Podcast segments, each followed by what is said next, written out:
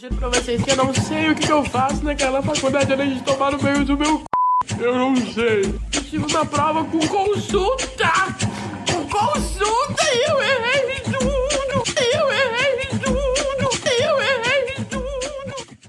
E pessoal, a gente está de volta com a segunda temporada do podcast Nem Me Contaram. Eu aproveito para agradecer a todos vocês que já nos acompanham desde a primeira temporada. E para você que está conhecendo agora, seja muito bem-vindo, bem-vinda, bem-vinde. A gente espera de coração que você goste do nosso conteúdo. Essa temporada vai ser um pouquinho diferente da primeira. O nosso quadro Que Curso é Esse continua, só que a cada três episódios, apresentando a rotina de um curso específico com a participação de alunos das faculdades públicas e particulares. A novidade fica por conta dos temas das nossas conversas. A ideia é discutir questões atuais e que influenciam nossa vida diretamente e até mesmo a vida universitária. Vai funcionar assim: em um episódio, a gente apresenta o tema com um pouquinho mais de profundidade, trazendo o contexto histórico e mostrando por que é importante a discussão sobre esse tema, e no episódio seguinte, a gente retorna às origens do podcast, com o tradicional debate sobre esses temas com os nossos convidados especiais, compartilhando suas visões e histórias. Meu nome é João Pedro Costa, é um prazer enorme estar aqui com vocês juntos para mais uma temporada do Enem Me Contaram, e eu vou estar conduzindo as nossas conversas e histórias nas próximas semanas. Sem perder tempo, bora pro episódio.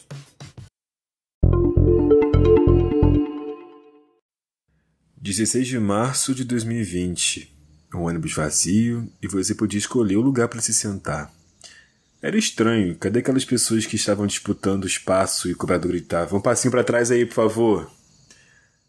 A universidade estava deserta, não tinha ninguém nos pontos, ninguém caminhando, ninguém andando de bicicleta, Aquele engarrafamento que a gente sempre via causar atrasos no trânsito também não se via. Pouco movimento nos corredores da faculdade. Os funcionários e alunos a gente contava nos dedos. Ninguém gritando troco na cantina ou criticando um professor que não tem didática, mais estranho ainda. A gente estava no lugar certo. Pior que a gente estava, o motivo era um vírus, o Covid-19, que a gente pouco sabia sobre e muitos ainda não levavam a sério. E ainda não levam, né? O Brasil identificou a primeira contaminação pelo coronavírus no final de fevereiro de 2020, enquanto a Europa já registrava centenas de casos. A declaração de transmissão comunitária no país veio em março. Foi nesse mês também que foi registrada a primeira morte pela doença e também foi em março, o mês em que eu andava nos corredores da faculdade pela última vez. E então está explicado todos esses estranhamentos e todas essas ausências. Os meus amigos e eu a gente aguardava as aulas e a gente nem sabia se ia rolar. A gente se reunia no mesmo lugar todos os dias e vi que tudo ao nosso redor começava a se modificar aos poucos. Então as aulas foram suspensas. Aquela última caminhada pelo campus, a última reunião, as últimas cervejas com a galera, a última resenha, as últimas risadas e várias dúvidas. Quando que a gente se vê de novo?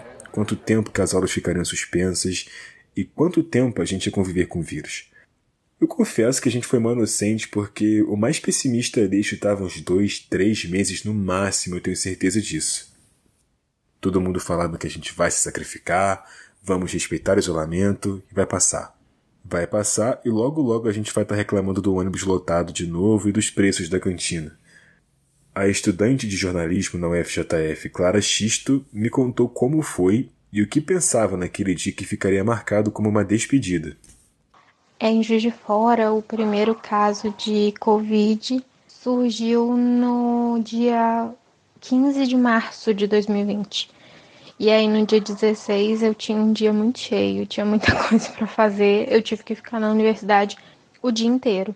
E eu é, o meu estágio é dentro da, da universidade, então e com os professores. Então ali já tinha uma certa tensão assim é, eu já sabia que eu não ia trabalhar no dia seguinte e que a partir daí a gente ia começar a trabalhar em home office. E na universidade estavam tendo discussões sobre parar ou não. A princípio, segunda de manhã, a universidade disse que ia pensar e estudar as possibilidades. E aí eu sei que eles passaram o dia inteiro com reuniões sobre isso e à noite, que era o período que a gente teria aula, é, a gente ficou sabendo que a partir da terça-feira, dia 17 de março, a gente não teria mais aula e que ia parar. E aí, assim, nesse momento, Eu imaginava que o período seria adiado, porque a doença estava crescendo de uma forma rápida no Brasil, assim, mesmo que em Juiz de Fora tivesse um caso, a gente já sabia que as perspectivas eram de crescimento, não tão, tão tanto quanto hoje a gente tem essa noção, mas assim, imaginava-se. Eu, eu imaginava que seria uma pausa de seis meses, assim, eu já falava assim, ah, gente, olha, é, eu acho que passa de junho, porque o período vai ser cancelado, né, anulado ou adiado, e a gente volta talvez no final do próximo período. E assim, eu estava errada. a gente não voltou presencialmente ainda, já tem um ano e de 18 faz um ano. E assim, é, eu acho que eu, dentro de mim eu tinha uma perspectiva de que ia demorar. Mas eu acho que a demora dentro da minha cabeça era uma coisa pequena. Não era uma demora de um ano, era uma demora de seis meses, porque na minha cabeça, como é, tinha demorado um pouco para chegar aqui, né? A gente já estava vendo na Europa os surtos, a gente saberia de certa forma como agir com esse vírus. Mas aí a gente vê hoje que realmente, mesmo tendo pesquisas e, e vacina, é, o Brasil vem enfrentando um péssimo governo. Então não foi dessa forma. E aí o que faz com que seja uma dúvida ainda do, de quando a gente vai voltar, quando vai ser possível é, voltar presencialmente. E acho que ano passado, quando parou, quando tudo parou, eu não imaginava que a gente viveria um ensino à distância. Para quem não morava na mesma cidade onde estudava, as preocupações eram ainda maiores. Como não tinha previsão de retorno, o que fazer? Qual seria a atitude? Esperar onde estava, tendo que arcar com as mesmas despesas de sempre da velha rotina, ou voltar para casa, na cidade natal, antes que as restrições aumentassem? O Ricardo Souza, morador de São João Nepomuceno e estudante em Juiz de Fora, contou para a gente como foi esse processo de aceitação da realidade e a projeção do futuro diante da pandemia. Eu estava morando numa república e não estava muito satisfeito de estar lá. Então, assim que saiu o cancelamento das aulas, a suspensão das aulas, eu já arrumei minhas coisas e vim para casa, para minha cidade. É, naquele dia em específico que eu vim, foi muito. tava uma sensação muito estranha no ar, digamos assim porque eu peguei o Uber para ir para a rodoviária para pegar meu ônibus e o motorista estava falando da seguinte forma: Nossa, tá um clima muito estranho aqui. Várias, várias e várias pessoas já pegaram Uber comigo, estudantes é, pegaram Uber para voltar para casa. Então tá um clima tão diferente, as ruas parecem que estão ficando mais vazias. Ele falou dessa forma. Então eu não pensei duas vezes, peguei as minhas coisas e voltei para casa também. O tempo foi passando e aí a gente foi vendo que a gente não voltaria para as aulas tão cedo, né? Então acho que passou um mês após a suspensão das aulas e eu, junto com a minha irmã, voltei lá para a República para pegar o, re o restante das minhas coisas que ficou para trás. E aí eu trouxe para casa de volta e nunca mais pisei na, na República de novo. O que aconteceu foi que eu precisei ainda continuar pagando, né? Porque eu tinha um contrato. Teve um, uma confusão sobre isso, porque a gente achava meio injusto não conseguir não pagar, é, pagar o aluguel não morando lá, né? Mas, enfim, depois de muita conversa, o proprietário decidiu dar um desconto de 100 reais do aluguel já fez um pouco de diferença, já ajudou um pouco, mas ainda assim estava bem difícil. É, mas aí acabou que a gente foi pagando, foi pagando e terminamos de pagar ainda e nos encontramos nessa situação. É, não foi rápido que nem a gente pensava, né? As águas de março passaram e aí veio abril, veio maio, o tédio e tristeza já tomava conta aqueles pessimistas que chutavam três meses começavam a aumentar os prazos. E o número de casos confirmados e de mortes disparava no Brasil e no mundo todo também. As previsões de pico da pandemia no país eram adiadas e os modelos matemáticos não utilizavam nas fórmulas uma importante variável que era a incompetência dos governantes. A gente se transformou em espectadores, meros espectadores assistindo o tempo passar, uns pela janela e outros tendo que enfrentar ali o perigo cara a cara sem nenhum tipo de perspectiva. O que a gente pensa nesse período? Como se mantém bem e otimista no meio do caos? Não foi fácil porque era tudo novidade. A gente não tinha um manual, alguma coisa do tipo, a gente tinha que aprender na marra. A faculdade, que muitas vezes parecia que trazia problemas e decepções para a gente, começava a fazer muita falta. Até aqueles trabalhos em grupo, quem diria, né? A rotina estressante, na maioria das vezes, fazia muita falta. E aí, de um lado, os alunos não sabiam o que fazer, se continuariam seus estudos e começaram a adiar seus prazos de formatura, adiaram seus sonhos. Do outro lado, as instituições de ensino também não sabiam como voltar com segurança e mantendo a qualidade. Só que na verdade não havia lado. Tava todo mundo no mesmo barco. Foi um período de escuridão que, aos pouquinhos, ganharia luz, bem fraca, mas ganharia. A Júlia Miranda, aluna do curso de Direito, me contou como foi o período de incertezas. Eu acho que aquele período inicial do isolamento, eu acho que ele foi mais ou menos igual para todo mundo, né? Uma grande ilusão de que ia passar rápido, né? que iam ser no máximo uns 40 dias da palavra quarentena. Né? Na minha cabeça, aquilo lá ia durar duas semanas, um mês no máximo. Então, assim, eu vejo que foi até mais tranquilo para mim, porque eu tava muito esperançosa, né? Eu, né, depois de um tempo que eu vi que ia demorar um pouco mais, eu ainda assim acreditava que as aulas retornariam em setembro e de forma presencial. Então, é, eu acho que eu tava com, com essa esperança, né, de um retorno mais rápido. Né, de fato, as aulas voltaram em setembro, né, só que é, de forma remota então, é, eu tinha essa esperança bem assim gritante dentro de mim no início. Então, esse período inicial, eu acredito que ele tenha sido mais tranquilo para mim, justamente porque eu não tinha essa perspectiva de que é, a coisa iria se arrastar por tanto tempo, né? E depois que eu fui começando a entender o que estava acontecendo, a gravidade da situação, né, que para a gente sair dessa, a gente dependeria do bom senso das pessoas, principalmente, né, delas entenderem que não pode aglomerar, que tem que usar máscara, e claramente isso não está acontecendo, as pessoas não estão tendo essa noção. Então, eu acho que depois que eu fui entendendo a situação, é, a, coisa foi ficando pior, né? Então, o início para mim foi até que mais tranquilo, mas é, quando eu penso em relação ao FJF, né, ao, à faculdade, aos meus estudos, a coisa muda um pouco de figura, porque, como eu já falei no início, eu achava que isso não iria atrapalhar muito a, a, vida acadêmica de todo mundo, né? Até porque eu acreditava que as aulas iam voltar. Era até engraçado, porque eu ficava assim, eu, eu jurava que ia voltar em setembro presencial.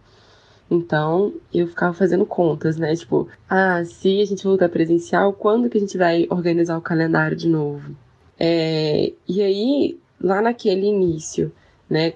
Quando eu não tinha perspectiva nenhuma de que as aulas iriam voltar, não no início, na verdade, né? Com o passar dos meses, assim, porque se a gente entrou em março, quando foi mais ou menos assim, é, em maio, junho, que a UF não lançava nada, né? Que a gente ficava totalmente perdido, a gente ficava solto, né, sem informação, aquilo ali foi, foi me dando uma agonia, porque eu, eu, comecei a pensar, eu falei, meu Deus, eu vou atrasar muito a minha graduação, né, essa, essa acho que era a minha principal preocupação, né, eu atrasar muito a graduação, e eu acho que o que me incomodava mais é eu pensar nas pessoas é, que já estavam formando, por exemplo, né? Por exemplo, eu tinha primas minhas, né, estavam quase formando e não conseguia formar por questão de, de laboratório, por exemplo, né, que precisa ser presencial.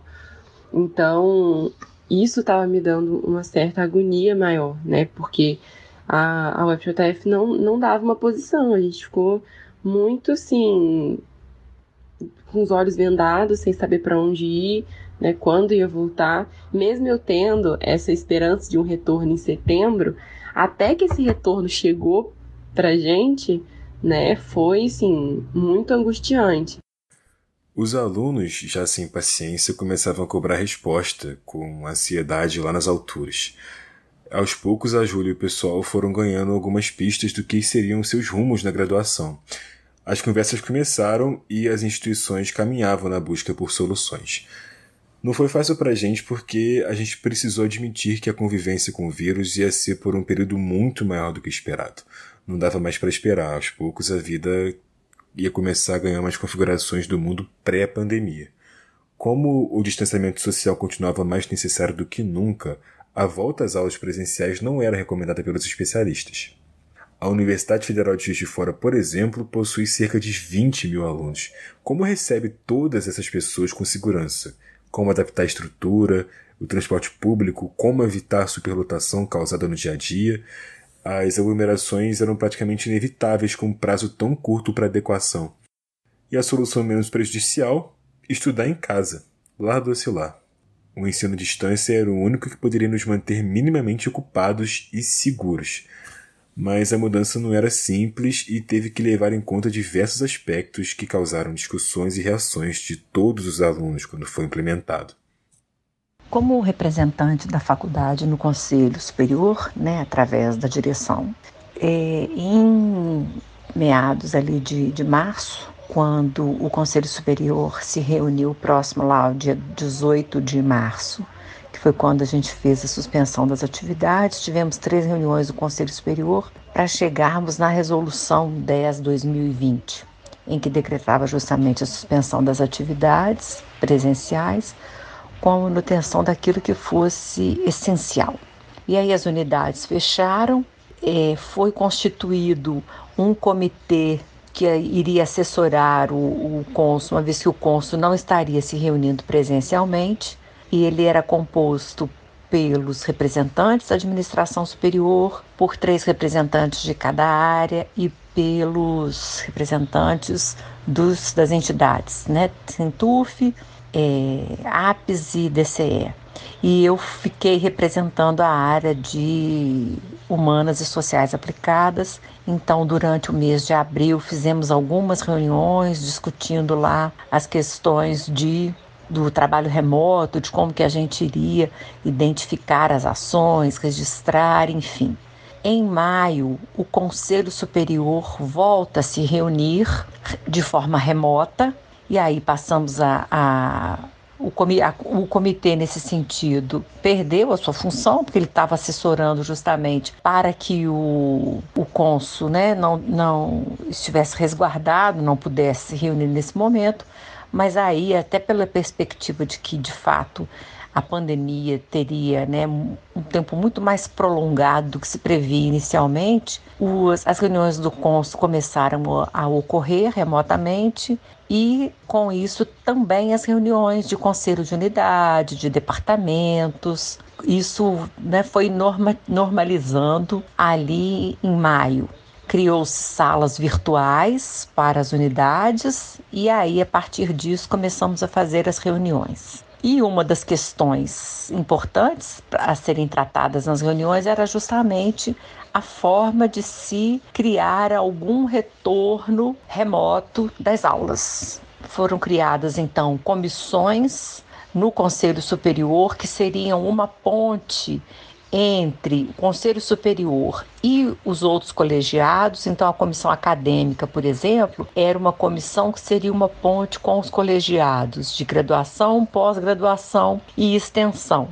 Além desse, dessa comissão acadêmica, foi criada uma comissão acadêmica né, nos moldes semelhantes, mas para o João 23. Foi criada uma comissão para pensar as questões de equipamentos, de bolsas, enfim, aquilo que conseguisse auxiliar os estudantes e as estudantes que estivessem com deficiências, né, com problemas, com necessidades de, de equipamentos para poderem acompanhar as aulas de forma remota. Foi criado também uma comissão para pensar a questão do trabalho, e aí a comissão anterior era para suprir estudantes que não tivessem condições e essa outra comissão era para pensar o trabalho de tais docentes naquilo também que seria importante de uma logística de empréstimos de equipamentos, então toda essa, essa necessidade para o, o serviço né, remoto. Uma comissão de infraestrutura e saúde, da qual eu também fui fazer parte, representando a área de ciências sociais aplicadas e humanas, e que foi pensar o protocolo de biossegurança e outras ações relacionadas a, a essas questões. Claro que trabalhando muito em conjunto com o comitê de monitoramento, que foi montado lá antes mesmo da suspensão das atividades presenciais. E também uma, uma comissão ligada ao comitê de TI, o comitê de governança digital da universidade, que eu também faço parte por conta da área de ciências humanas e sociais aplicadas. Então, a comissão é, relacionada à TI foi um pouco ampliada para é, acrescentar os membros já do comitê de TI com outras pessoas que seriam importantes, como outras pró-reitorias, por exemplo. Então, a de graduação seria importante estar presente, a de pós-graduação também, por conta das demandas de TI que seriam necessárias para o retorno ali do ensino remoto. E então foi um período assim de muito trabalho, de muitas reuniões remotas, reuniões todas, toda semana, então eu estava em duas comissões,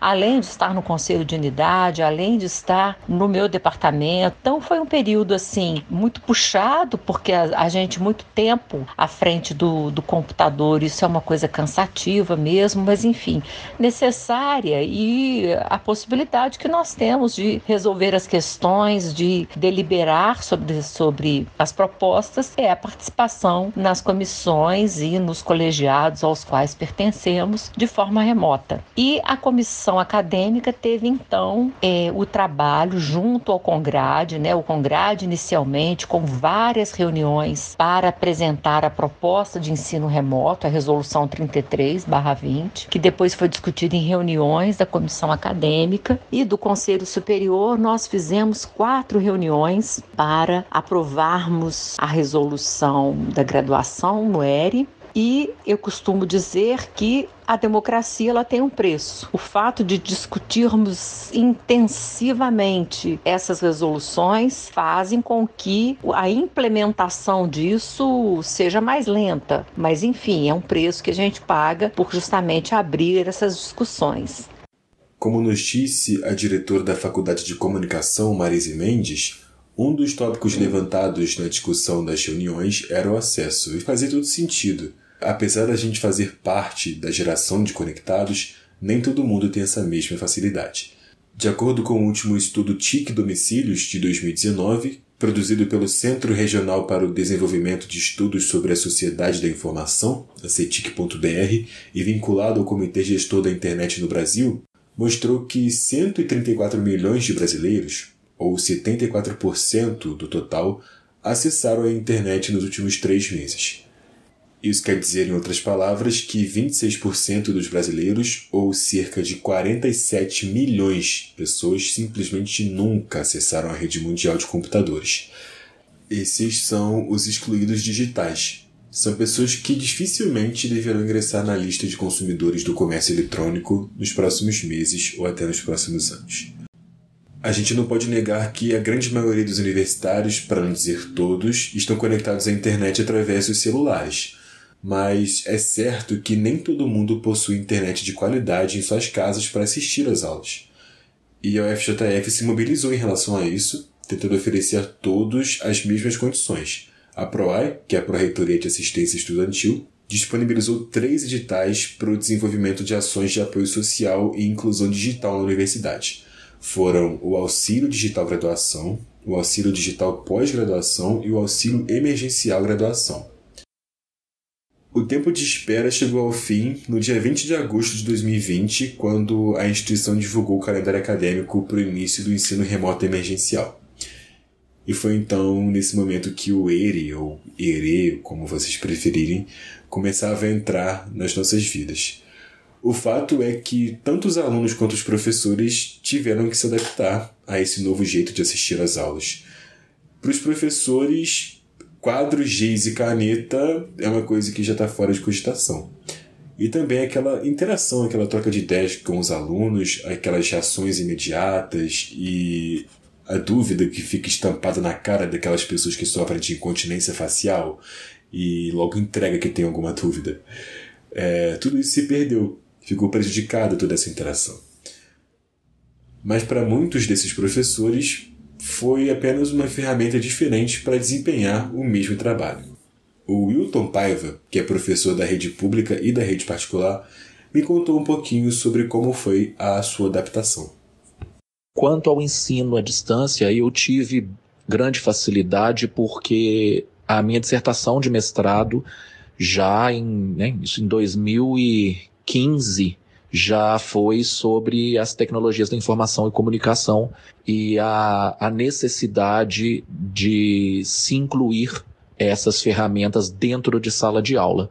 Né? Então eu já estava meio que preparado, visto que a minha pesquisa do mestrado foi essa e a minha pesquisa de doutorado também está ligada a essas tecnologias. Então eu não tive muita dificuldade, mas é claro que muitos, muitos, muitos, muitos professores tiveram. E eu não digo, né, seria injusto aqui eu colocar a culpa neles, né? Porque muitos nunca precisaram, né? Talvez é, essa pandemia, essa necessidade de adaptação tenha vindo como um empurrão para que os professores procurem se adequar a essas novas realidades, não é? Para os alunos, tudo certo, né? Tá no conforto de casa, jogado no sofá, com aquela roupinha de pijama por baixo, só arrumado da cintura para cima, né? Que é aquele traje característico do ensino remoto. E somente voltado para onde a câmera pega, né? Sem ter que perder tempo com o ônibus lotado, né? Melhor impossível. Mas acho que não é assim que funciona, né? Os desafios do ensino remoto para os alunos também foram significativos, porque além do acesso, nem todo mundo tem o privilégio de contar com um ambiente tranquilo em casa para assistir às aulas e estudar. Porque se o isolamento social já foi um desafio enorme para muitas famílias, exatamente para dividir um ou dois cômodos com todo mundo da família, imagina transformar a casa, a própria casa, numa sala de aula. E além disso, como que mantém a disciplina com tamanha liberdade? assim, entre aspas. Beleza, é certo que a faculdade já oferece uns níveis de liberdade muito maiores que o ensino médio, por exemplo. Mas estudar em casa é tipo chefão de todas as liberdades. É uma vantagem ou uma desvantagem? A gente tem que evitar todas as distrações, respeitar os prazos e conseguir manter o rendimento. São meio que três pratos sendo equilibrados ao mesmo tempo. E sem contar aqueles novos amiguinhos de todos os dias que a gente teve que aprender a utilizar, que são o Google Classroom e o Google Meet. A gente deve ter visto mais esses aplicativos nos dois últimos meses do que a nossa própria cara no espelho, se bobear. A Rafaela Breder, aluna de Engenharia Mecânica no FJF, contou pra gente que o seu processo de adaptação ainda está em curso. Quando eu soube do ensino remoto, em primeira mão eu achei até bom. Eu falei, ah, a gente não fica parado, né? E eu gosto de estudar em casa, sempre gostei. Mas eu não tinha chegado à conclusão de que é diferente estudar sempre em casa do que de vez em quando estudar em casa, reforçar os estudos. Então, eu não tinha uma estrutura em casa para isso, como eu estudava muito pouco em casa. Eu ficava mais na faculdade, talvez por isso eu tinha tanta vontade de ficar em casa um pouco. Eu eu sentava para estudar, por exemplo, eu arrumei uma escrivaninha, falei, ah, preciso de uma escrivaninha. Arrumei uma escrivaninha e eu sentava numa cadeira de plástico, daquelas de bar, porque eu tinha aqui em casa um monte né, de mesa e cadeira. Falei, ah, vou colocar uma daquela, vou dar uma forrada nela. Acabou que, tipo, no meio do primeiro período de ensino remoto emergencial, eu estava, assim, completamente quebrada as costas. Eu não, eu tava sentindo muita dor então foi ficando muito difícil a adaptação, a questão de muito barulho, é, de conseguir se concentrar, é, de, de ter isso, de ah, uma aula é síncrona, outra é síncrona. Eu ficava extremamente perdida. Eu estava online nas assíncronas e estava off nas síncronas. E foi assim, uma confusão. Eu só fui começar realmente me adaptar agora, que eu estou conseguindo me organizar, que a gente já está aí no final do segundo período de, de ensino remoto, né? Aí que eu consegui me organizar, consegui comprar uma cadeira para sentar, consegui organizar horário, né? Consegui combinar com o pessoal de casa também, gente. Vamos tentar dar uma tranquilizada aí quando eu estiver estudando. Vamos tentar dar um pouquinho de paz. Isso quando não coloco um fone, uma música, para ver se distrai desses barulhos externos. Não, isso sem falar no medo constante dos possíveis micos, né? Aquele cachorro que não para de latir, é aquela tia tagarela que resolve te fazer uma visita, um irmão que aparece do nada. Enfim, tá tudo sendo gravado, pode e será utilizado contra você pelos seus amigos no futuro. E fazer o que? Só resta aceitar e ficar atento para ver se a câmera e o microfone estão devidamente desligados. Quando começou o ensino remoto, eu via muita galera da particular que já tinha iniciado esse, esse modelo brincando muito e zoando muito sobre as situações de a câmera tá ligada, o áudio ligado e muito meme. Eu ficava assim extremamente medrosa disso acontecer comigo extremamente medrosa. Eu ficava, gente, e se minha câmera liga no momento errado? E eu não confio, eu não confiava de jeito nenhum na tecnologia. Eu ficava, gente, ele vai ligar sem querer minha câmera. Eu fui, peguei adesivo, eu peguei botão, peguei tudo que podia. Faltou colocar a porta do meu guarda-roupa em frente à câmera para não ter risco de ligar e eu aparecer. E acredita que um dia ainda assim aconteceu? Estou eu pleníssima. A sorte que eu tinha colocado adesivo, gente, coloca adesivo eu fazendo maior barulho, sabe? eu tava, tinha que ficar com, a, com o áudio ligado. Aí uma menina, a sorte, que, gente, amigos são tudo, me mandou mensagem e falou assim: Rafa, sua câmera tá ligada, não tá aparecendo nada, mas tá ligada. Na hora que me veio na cabeça é: se esse adesivo não tá ali, eu não sei onde enfiar a minha cara. É assim, sempre tive muito, muito, muito medo e muita vergonha uma vez aconteceu uma coisa de eu ter achado que eu tinha desligado o áudio, mas na verdade eu tinha desligado o áudio de outra pessoa. Eu só sei que eu falei, gente, eles vão me xingar. A pessoa falando e ninguém escutando, alguém falou que tinham desativado o áudio dela, querendo saber quem era. Eu comecei a ficar sem graça que sair da ligação, mas achei que se eu saísse ia ficar muito na cara. Então, assim, nossa, eu tive e tenho muito medo até hoje de passar essas vergonhas com, com câmera e com áudio. Passou rápido. Começou dia 21 de setembro e termina no dia 22 de março com as férias, graças a Deus. Dois períodos de aula remotamente, atrás da tela fria do computador, vendo os amigos e professores por uma janelinha. Ou era isso ou nada. Será que os alunos querem outro semestre de ensino remoto? Eu desconfio de qual seja a resposta. Eu pessoalmente não quero. Muitos alunos não conseguiram, preferiram trancar o curso ou pegar poucas matérias, que consequentemente atrasa a formatura. E é total compreensível, porque a adaptação a uma mudança tão grande não acontece num piscar de olhos. Sem contar que o mundo não parou para esperar a gente se adaptar, já que os noticiários começavam a mostrar mais problemas do que soluções. Já vai fazer um ano. Desde aquela última caminhada pelos corredores do campus. A última resenhazinha virou só uma lembrança boa, que acalma quando a gente pensa. Mas alguém pode virar e dizer: Ah, mas você vê seus amigos todos os dias, conversava com eles, mesmo que seja pelo computador. Definitivamente não é a mesma coisa. Quem me ouve agora e viver essa rotina vai concordar que a convivência é o que mais faz falta. Ficar deitado no gramado conversando sobre coisa aleatória entre uma aula e outra, jogar um futebolzinho no videogame do DA, deixar seu amigo puto com a derrota Esperar a galera se reunir na cantina para todo mundo meter o pé juntinho para resenhazinha no bar depois da aula. Enfim, vai fazer um ano em que tudo isso são só lembranças. Lembranças de um mundo que não parece mais o mesmo. Que trouxe de 2020 para cá centenas de mudanças. Você que está ouvindo a gente agora, você acha que você é a mesma pessoa de um ano atrás? Beleza, aconteceu muita coisa em um ano que pareceu um século e eu não culpo você se você não lembrar como era, mas pensa aí. Mas e no ensino? Essas mudanças chegaram para ficar? As tecnologias vão entrar de vez na educação? A fase de teste já passou e hoje as instituições conhecem muito melhor o problema, identificam o que dá certo e o que dá errado e seguem se adaptando.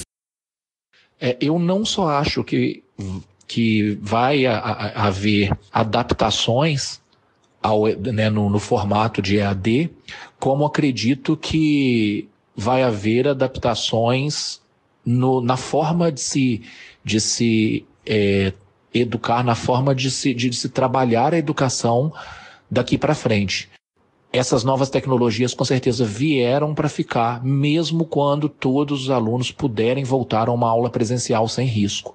Eu acredito que não há mais como é, fingir que elas não existem, né? Talvez o que seja extremamente necessário agora é sentar né, os, os, professores, os diretores, os secretários, e tentar fazer uma, uma análise do que deu certo, o que não deu certo, e moldar, né, de certa forma, o que vai acontecer agora. E mais para frente, a mesma coisa. Eu acredito que é necessário que todos meio que se engajem nessa função de entender, analisar o que pode ser feito e de que forma essas tecnologias vêm para somar e o que elas podem é, trazer de problemas, né? Então, e começar a trabalhar em cima disso. Um professor com um giz e um quadro na frente já estava ultrapassado, né? Agora com essa pandemia ficou inviável. Teve que ser assim. E se vai ter mais um período ou dois, eu não sei e ninguém sabe. A escuridão dos últimos meses não desapareceu por completo. Na verdade, parece longe, parece muito longe de desaparecer. Ao mesmo tempo que a luz não interessa a todo mundo porque revela muita coisa que está escondida. E assim as incertezas permanecem. A situação de hoje não é melhor do que a de março de 2020, quando tudo parou.